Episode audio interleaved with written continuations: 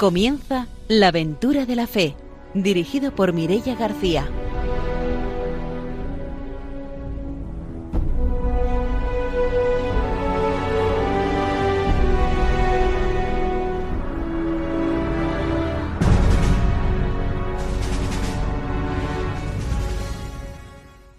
Buenas noches, desde Radio María empezamos un nuevo programa de la Aventura de la Fe, aunque estamos ya en verano, pero la Aventura de la Fe seguimos aquí en marcha para dar voz a los misioneros.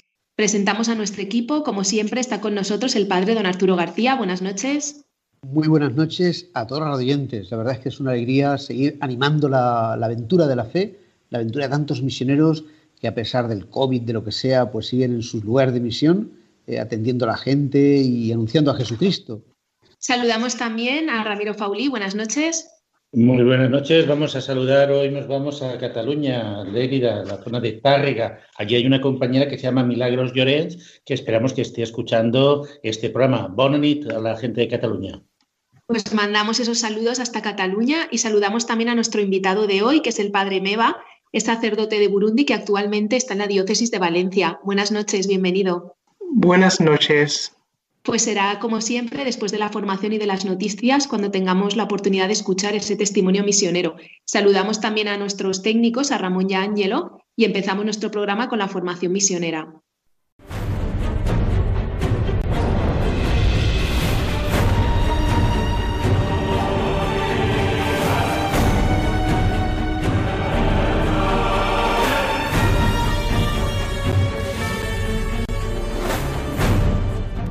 El padre don Arturo García nos trae la formación misionera. En efecto, pues estamos con la declaración Dominus Jesus. Estamos viendo cómo a veces se puede hacer haber una confusión entre el reino de Dios cuando al reino de Dios quitamos a Cristo. Y uno dice, ¿cómo puede ser esto? Es imposible. Pues a veces ocurre de que hablamos del reino, pero queremos como que sea todo como más fácil. Pero claro, es que el reino de Dios sin Cristo, sin la redención, pues ya no es reino y no hay salvación. Entonces, por eso nos dice en el número 19, al firmar la relación indivisible que existe entre la Iglesia y el reino, no implica olvidar que el reino de Dios, si bien considerado en su fase histórica, no se identifica con la Iglesia en su realidad visible y social.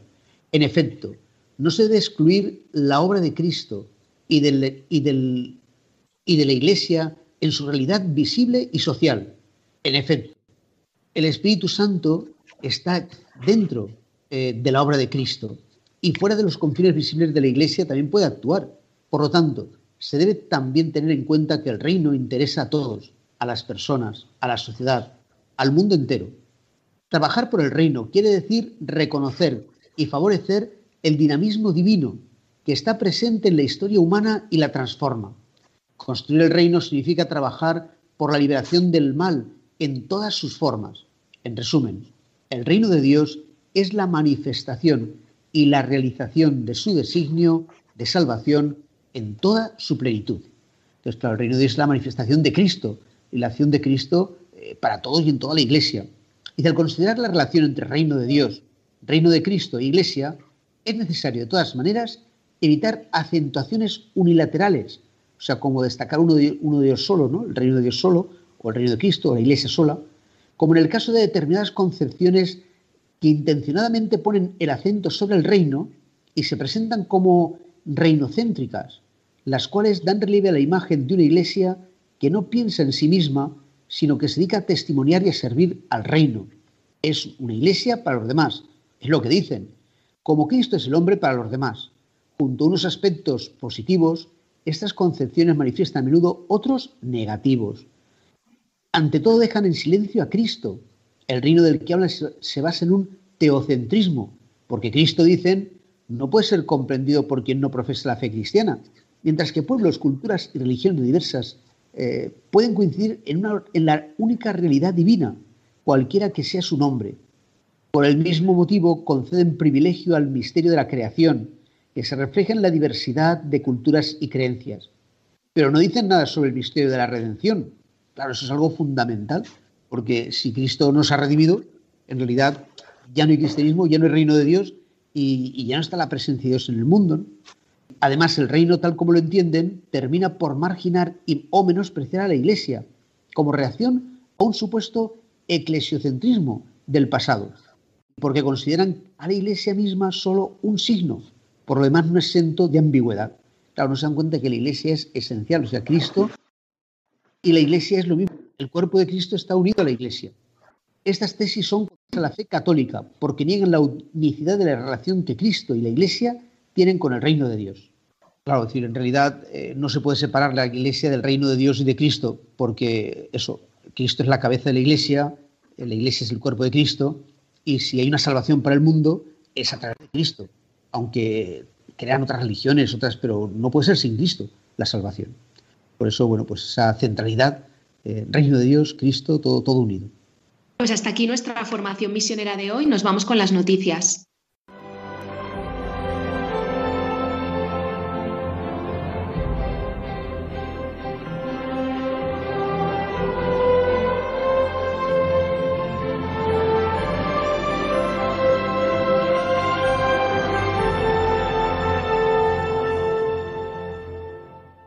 Ramiro Fauli nos trae las noticias misioneras.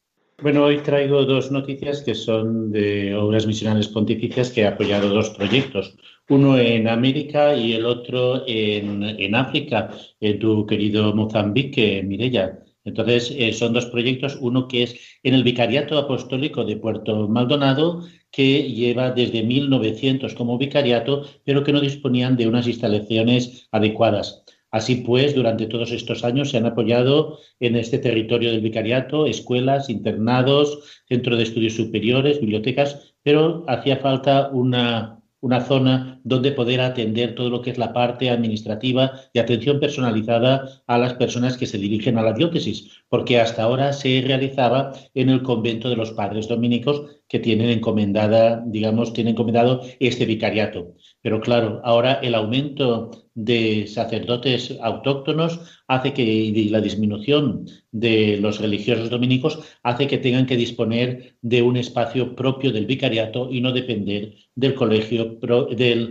del convento propio de la congregación. Así pues, con el apoyo de obras misionales pontificias se ha realizado esta sede central del vicariato apostólico con la ayuda además también de selvas amazónicas y misiones vascas. Así se hace realidad el proyecto para acoger la Oficina de Acción Social, la de Pastoral, la Administración del Vicariato, así como la Oficina de Educación Católica, además de atender la sede de Cáritas del Vicariato y la sede de la Radio María Madre de Dios. Así pues, esta nueva sede dará un impulso al vicariato en vistas a una autonomía como iglesia propia.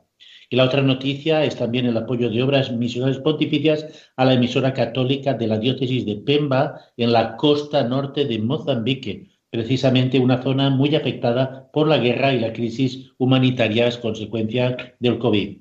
Esta radio continúa con sus actividades y además va a recibir el asesoramiento de SIGNIS, que es la Asociación Católica Mundial para la Comunicación. Así pues, esta emisora va a abarcar toda una región muy amplia donde puede llegar a más de 300.000 personas. Entre ellas, muchas son desplazados. Apoyar la, radio significa impulsar la comunicación de la zona y ofrecer programas de capacitación para toda la población. A partir, a partir de las interacciones de los oyentes también se desarrollan programas de evangelización, programas de índole social y cultural. Así pues, en esta época de COVID ha sido un canal ideal para la comunicación en toda la zona. Así pues, eh, queremos que todos los recursos que llegan a obras misionales pontificias son distribuidos para proyectos misionales en todo el mundo. En este caso hemos expuesto dos, uno en América y el otro en Mozambique. Por lo tanto, la distribución llega a todas las partes del mundo. Pues cerramos nuestra sección de noticias misioneras y nos vamos con la entrevista.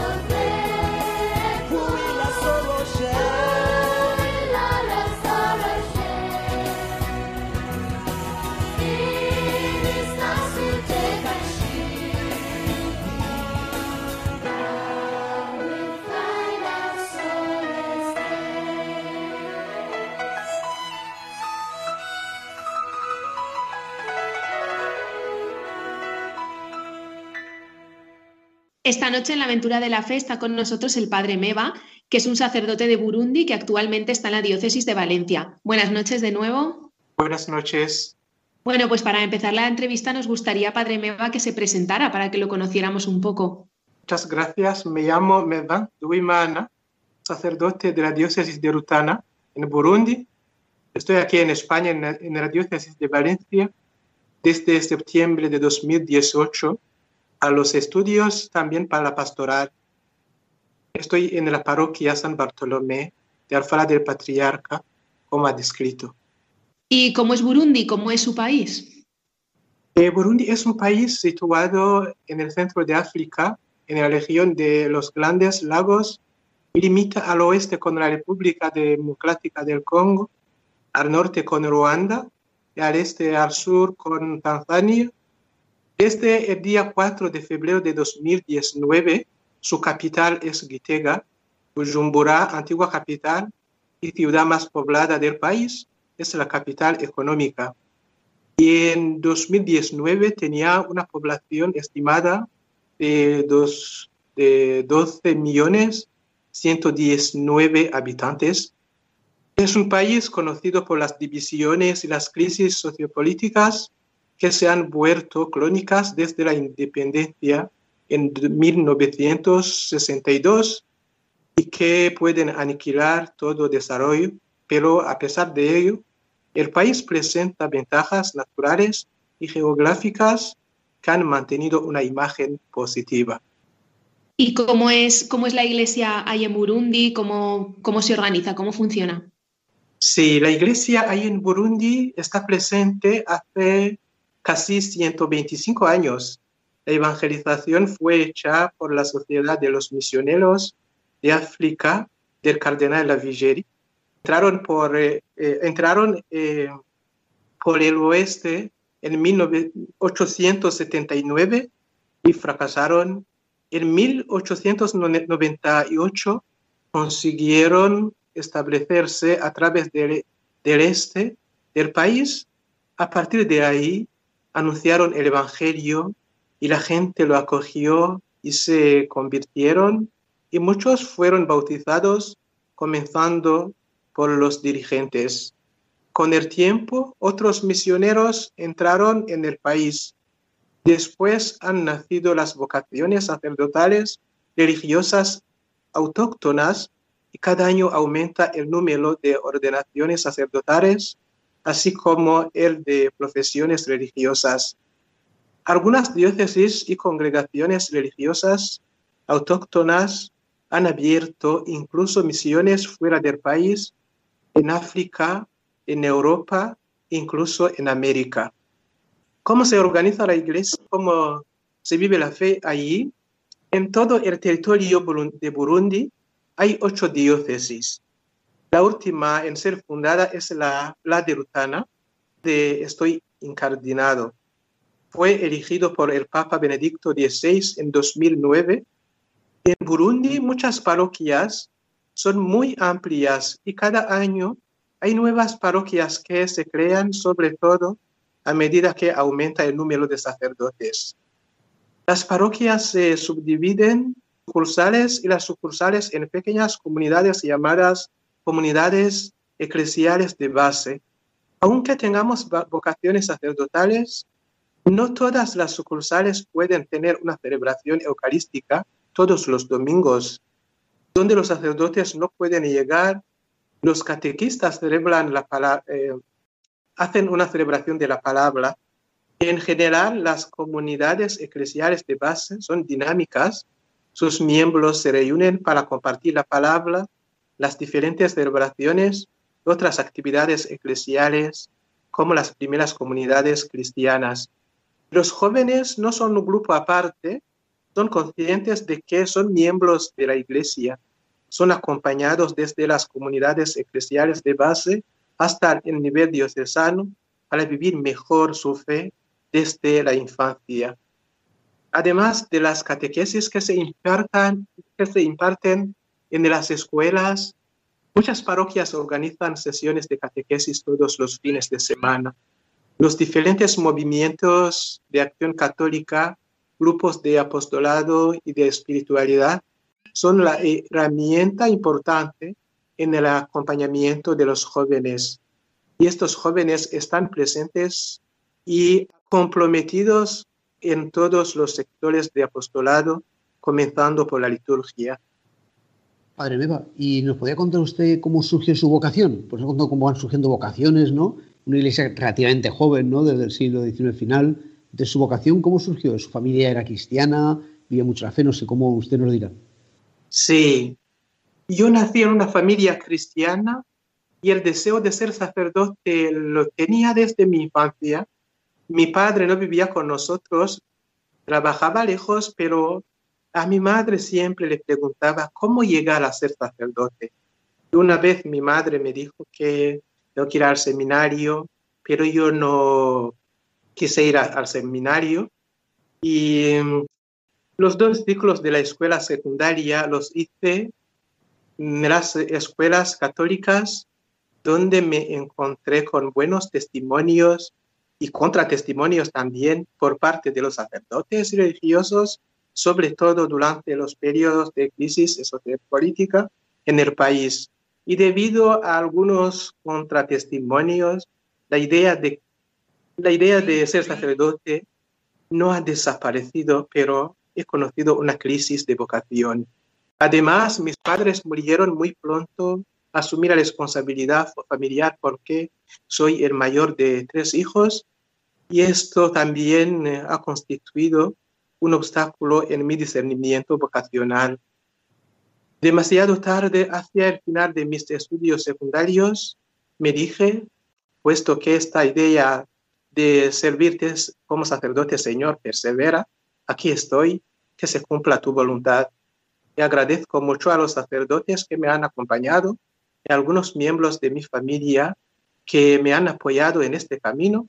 A decir verdad, la vida de testimonio y las palabras de algunos sacerdotes religiosos que he conocido en mi parroquia y en otras parroquias me han acompañado y alentado. Muchas gracias.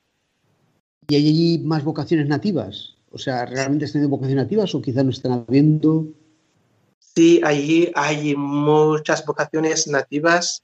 Los seminarios mayores, allí hay cuatro, pero todos son interdiocesanos, pero cada diócesis tiene su seminario menor. Se constata que hoy hay muchos jóvenes en los seminarios y en los noviciados. Por, eh, por, por, ejemplo, en mi diócesis somos menos de 60 sacerdotes, pero los seminaristas mayores son más de 80. Es una buena señal que el Evangelio ha llegado a los corazones de muchos burundianos actualmente hay más candidatos que plazas en el seminario, por lo que los criterios de admisión son rigurosos en el seminario. Qué bien. Y yo lo quería preguntar también, y allí en Burundi, ¿cómo es la devoción a la Virgen María? O sea, ¿qué influencia tiene, pues no sé, en sus parroquias, en las fiestas, en el mismo seminario? Es decir, si hay parroquias dedicadas a la Virgen María, si la gente tiene costumbre de rezar el rosario. Desde el inicio de la evangelización, los misioneros hicieron amar a los burundianos a la Virgen María. Lo testimonian la oración del rosario, practicada por muchos fieles, las peregrinaciones en las fiestas en honor de la Virgen María y los santuarios marianos que se encuentran en lugares diferentes en casi todas las diócesis. La gente tiene una gran devoción a Nuestra Señora de Fátima, Nuestra Señora del Monte Carmelo, etc. Además, al ver cómo la Dios María ha sido acogida y cómo la gente de todas las parroquias colabora con ella y la apoya en su obra de evangelización, es evidente que los burundianos tienen una gran devoción mariana. ¿Y qué diferencias ha encontrado al llegar aquí a España eh, con la manera de vivir en las parroquias en Burundi y en España? La diferencia, la gran diferencia que he constatado entre las parroquias de ahí, en Burundi, y las de aquí, es que aquí la mayoría de los jóvenes, incluso los adultos, huyen de la iglesia. Ahí, como es una iglesia joven, muchos bautizados están en la iglesia. Incluso los que no son católicos, la mayoría pertenecen a iglesias o sectas protestantes. Tienen sed de Dios y de su mensaje. Y en las parroquias de Burundi la gente celebra los sacramentos más que aquí. Las iglesias y capillas están llenas los domingos. La gente celebra mucho el sacramento de la penitencia. Yo me recuerdo que cuando estaba en una parroquia podía confesar a más de 300 personas cada día durante la cuaresma. 300, otros sacerdotes más o menos, pero 500 de personas que teníamos que confesar cada día, algunos días. Cada año aumenta el número de bautismos, confirmaciones, matrimonios eh, religiosos.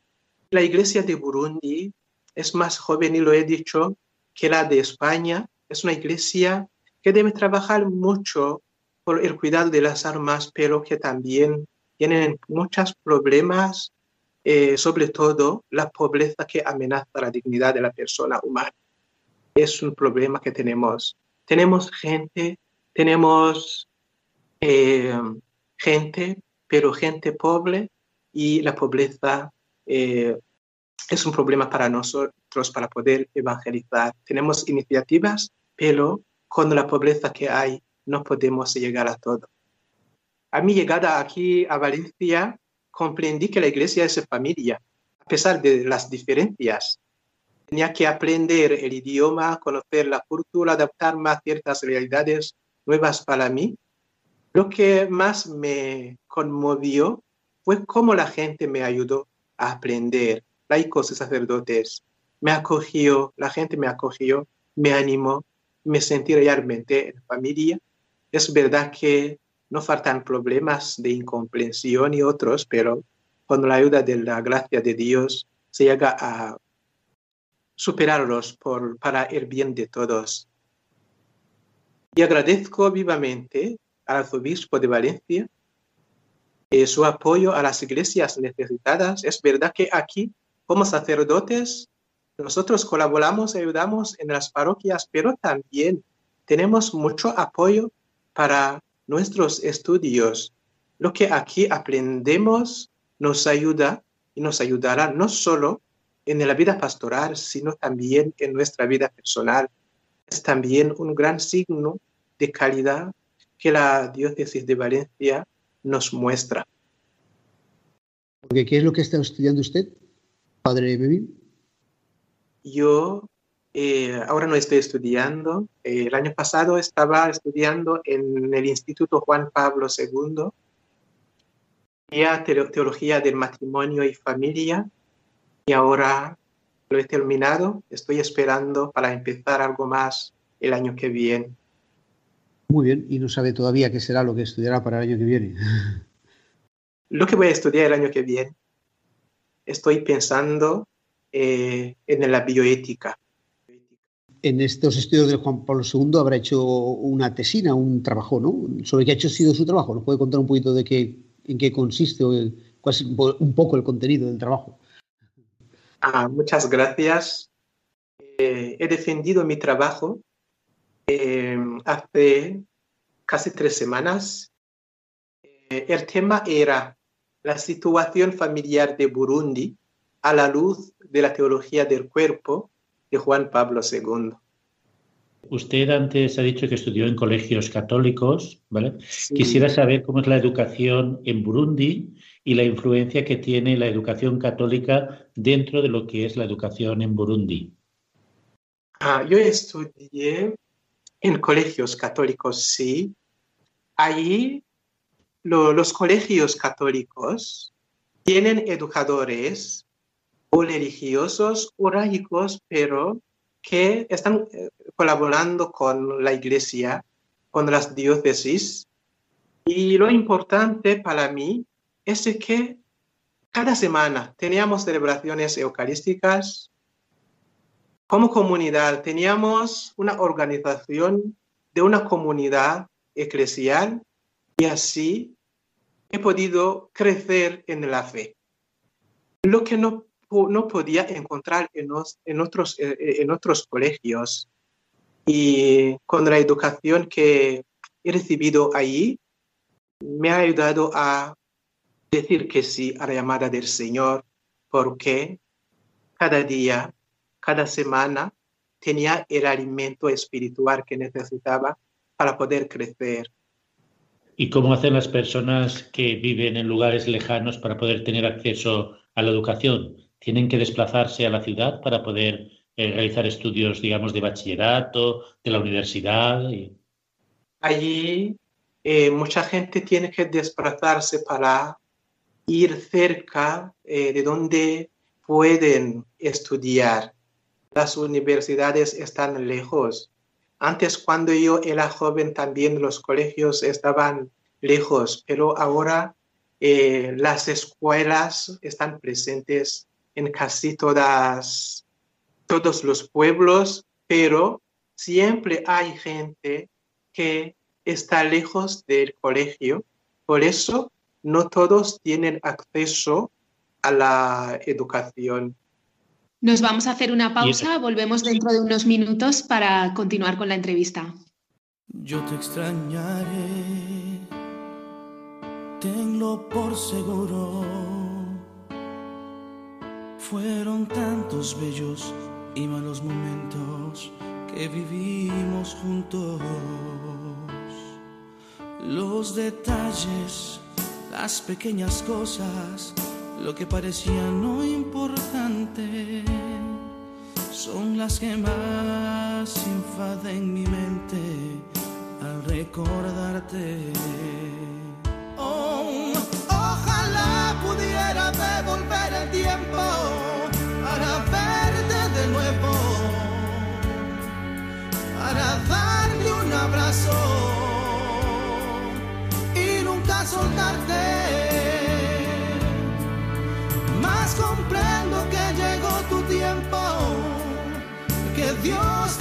te ha llamado para estar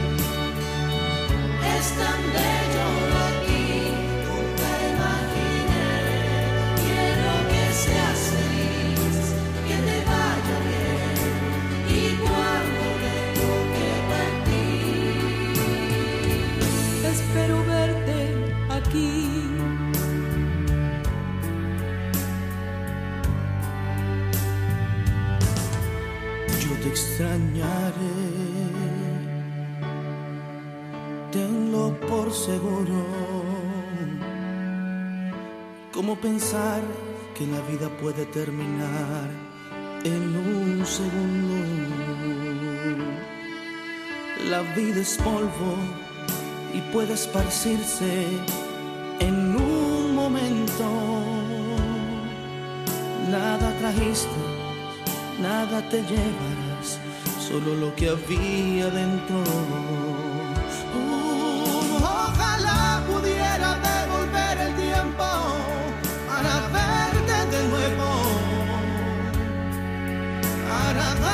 un abrazo.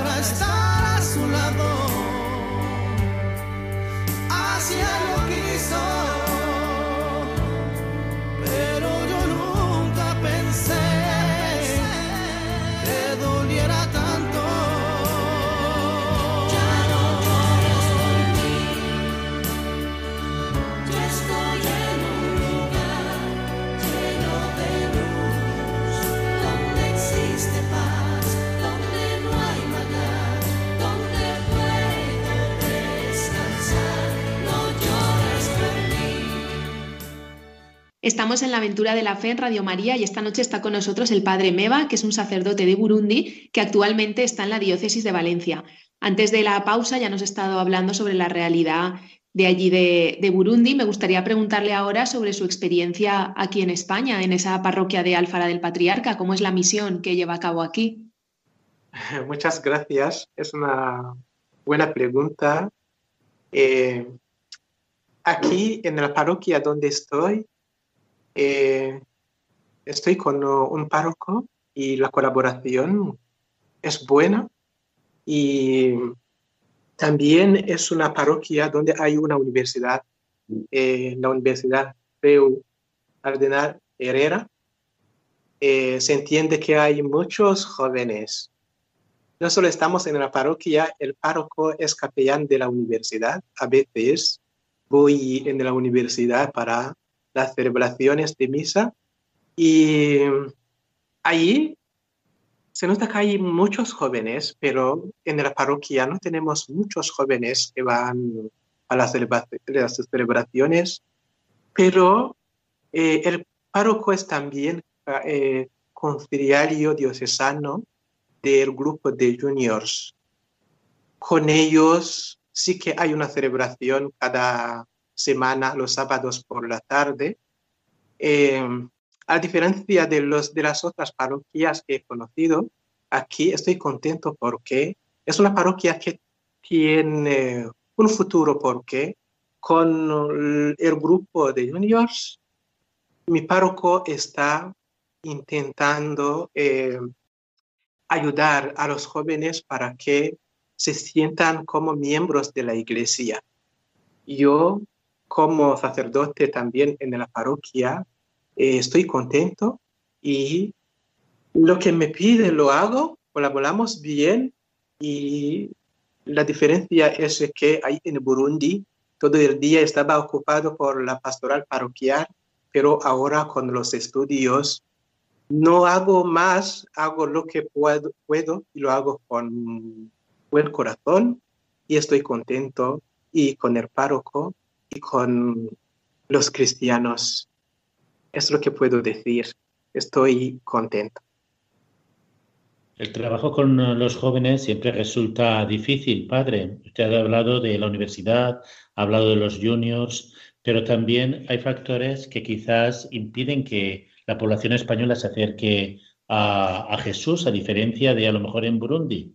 ¿Usted cree que tiene que ver el nivel económico con la pérdida de fe? Eh, no sé si es así porque hay en Burundi es fácil, es fácil para los jóvenes eh, estar en la iglesia, acercarse al Señor. Pero aquí nos encontramos con los jóvenes fuera de la iglesia.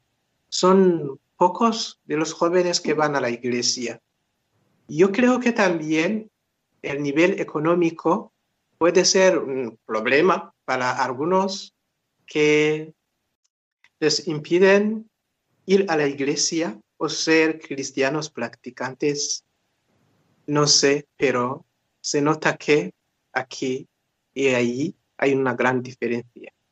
No obstante, los medios de comunicación también llegan a Burundi y a veces hay modas internacionales en los cuales eh, la juventud eh, pues, eh, está como alejándose ¿Quiere decir que en Burundi ese fenómeno no se está produciendo porque verdaderamente hay una evangelización eh, de base con las comunidades eclesiales de base que llegan a cada pueblo, a cada zona, una cercanía a, la gente? Sí que hay una cercanía a la gente y los pobres no están aparte.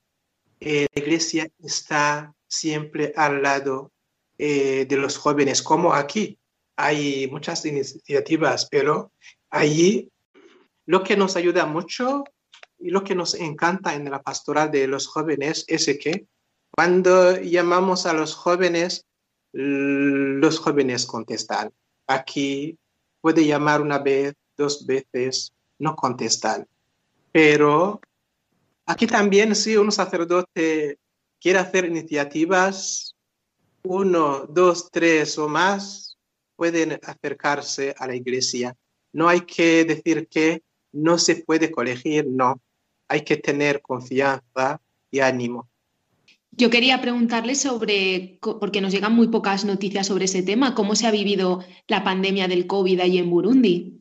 Allí ya la gente me dice que está viviendo como en todos los países, pero la diferencia es que allí la gente no puede vivir los confinamientos porque cada uno vive en su, en su casa que está lejos de las casas de los demás ahí en la campaña.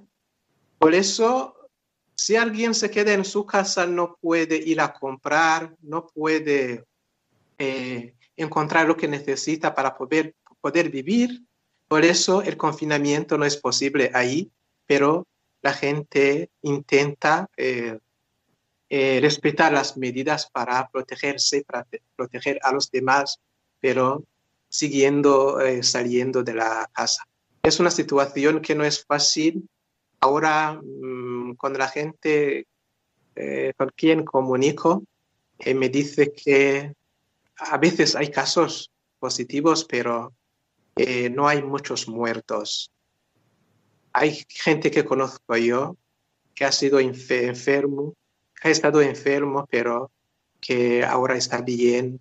Eh, no hay muchos muertos, pero el virus sí que está ahí. ¿Y la situación sanitaria general eh, está desarrollada? ¿La Iglesia participa de, las campañas preventivas o solamente el Estado? Eh, desde el principio, la Iglesia participa. No solo participa, la Iglesia a veces hace lo que pueda para poder cuidar la salud de la población.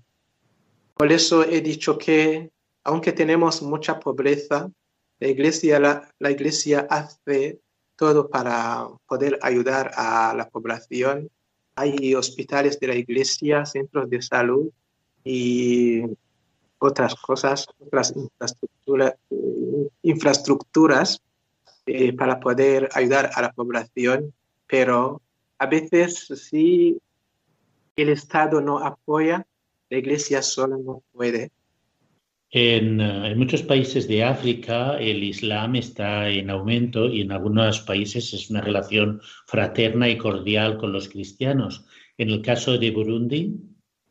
En el caso de Burundi, eh, la mayoría de la población de Burundi es católica eh, según las estadísticas, creo, del año 2019, 62 más de la población es católica, 34, no me recuerdo, son protestantes, los musulmanes son más o menos 2% de la población y el resto de otras sectas.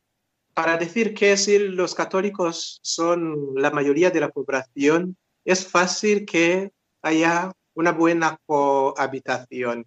Nosotros no tenemos problemas con eh, los creyentes de otras confesiones religiosas. Eh, los musulmanos antes no eran muchos, pero ahora su el número de musulmanes eh, va aumentando, eh, pero hasta ahora tenemos buenas relaciones, tenemos buenas relaciones. Hemos tenido división, no es un problema entre religiones o confesiones religiosas, es un problema entre etnias o eh, entre gente que no tiene mismas ideas políticas y Ahora, eh, digo que la iglesia, desde el principio, la iglesia siempre ha jugado un papel de reconciliar a la gente hasta hoy. Pero podemos decir que Burundi es un país que está, digamos, pacificado a pesar de que puedan surgir algunos conflictos o todavía surgen conflictos tribales y políticos. Y ahora no puedo decir que hay paz total, pero eh, siempre hay problemas. Si hay refugiados eh, que no pueden volver a su país, es un signo de que la paz la, no, no, es total, pero ahora no hay muertos como antes porque hemos conocido tiempo de guerra, tiempo de guerra, hemos asistido a muchos muertos, pero ahora sí muere alguien, muere sí, y el día siguiente muere otro, pero no hay muchos muertos. Pero sí, hay muertos, uno o dos son criaturas humanas. Sí, tenemos que hacer un paso más. Se habla muchas veces de que en África es muy rica en recursos y eso a veces es un problema por la explotación de los recursos. ¿Será eso mismo en Burundi, conflicto por la explotación de, de los recursos naturales? Puede ser porque tenemos riquezas, pero no estamos aprovechando de nuestras riquezas siempre que hay un proyecto para explotar las riquezas, siempre hay guerras. Si hay guerras, no se puede hacer nada, pero siempre entendemos que hay sociedades extranjeras que están haciendo experiencias, no sabemos cuándo, eh, cuánto tiempo van a durar la, las experiencias y cuándo nosotros eh, vamos a aprovechar de nuestras riquezas. Siempre hay conflictos, si hay conflictos, no hay nada bueno que se puede hacer para ayudar a la población, para que la población pueda salir de la pobreza. Se dice que la, digamos, eh, la mujer africana es la que está, digamos, contribuyendo mayormente al desarrollo y a la pacificación en muchos países. En el caso de Burundi, el papel de, de la mujer en el desarrollo y el papel de la mujer en la iglesia, ¿cómo es? En, nuestra cultura, la mujer eh, antes no tenía eh, una gran dignidad, pero ahora, ahora la mujer como el hombre contribuye en el desarrollo del país, también en la reconciliación, porque la mujer tiene palabra, puede tomar palabra y aconsejar.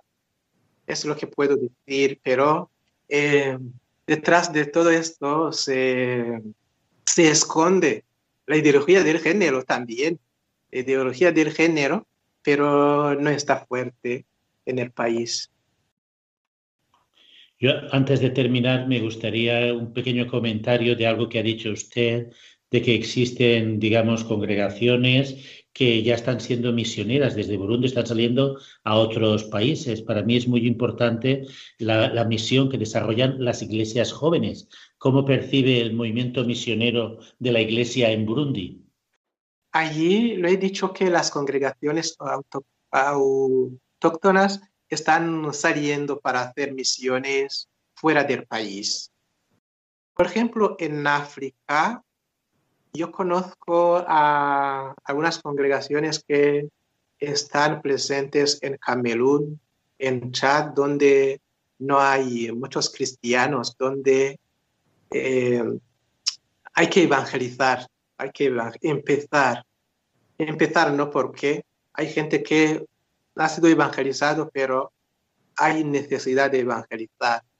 Y también aquí en Europa eh, hay algunas diócesis, también congregaciones que mandan sacerdotes y religiosos y religiosas en Italia, por ejemplo, en Italia, en Francia, eh, en Bélgica también, Aquí también en España hay de sacerdotes de Burundi.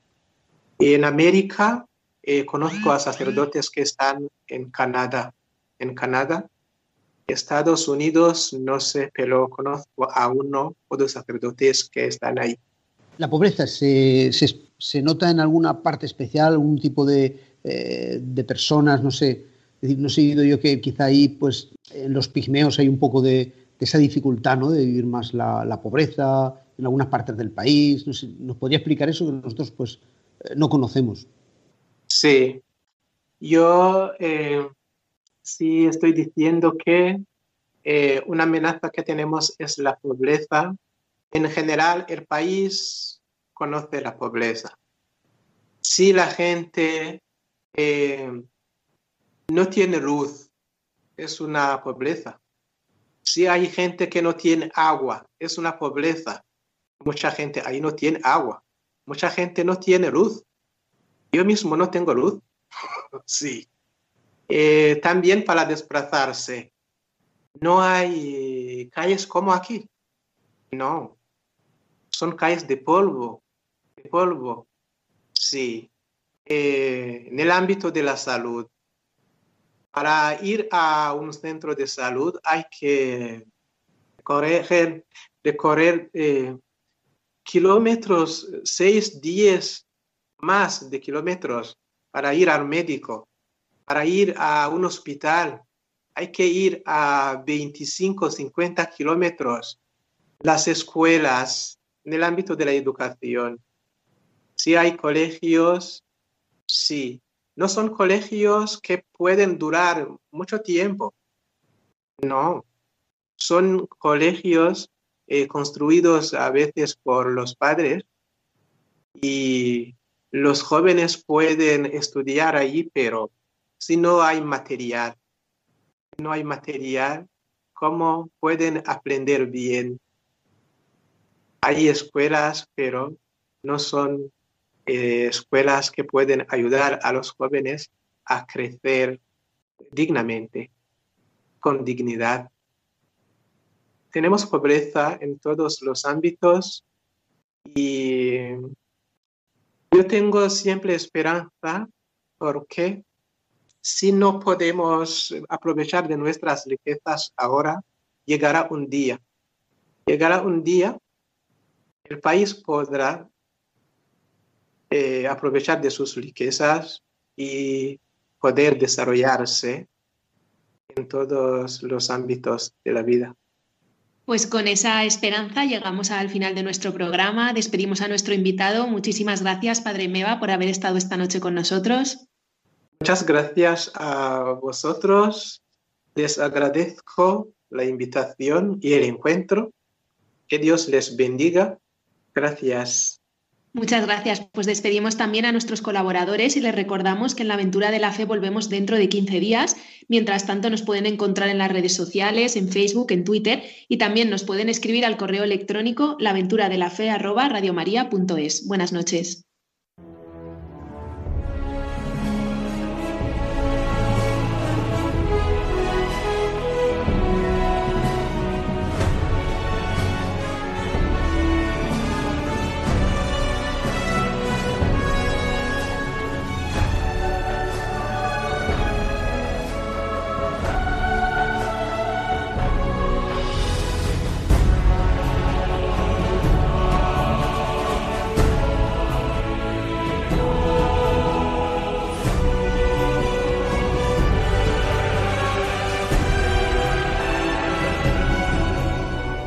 Han escuchado en Radio María La aventura de la fe, dirigido por Mirella García.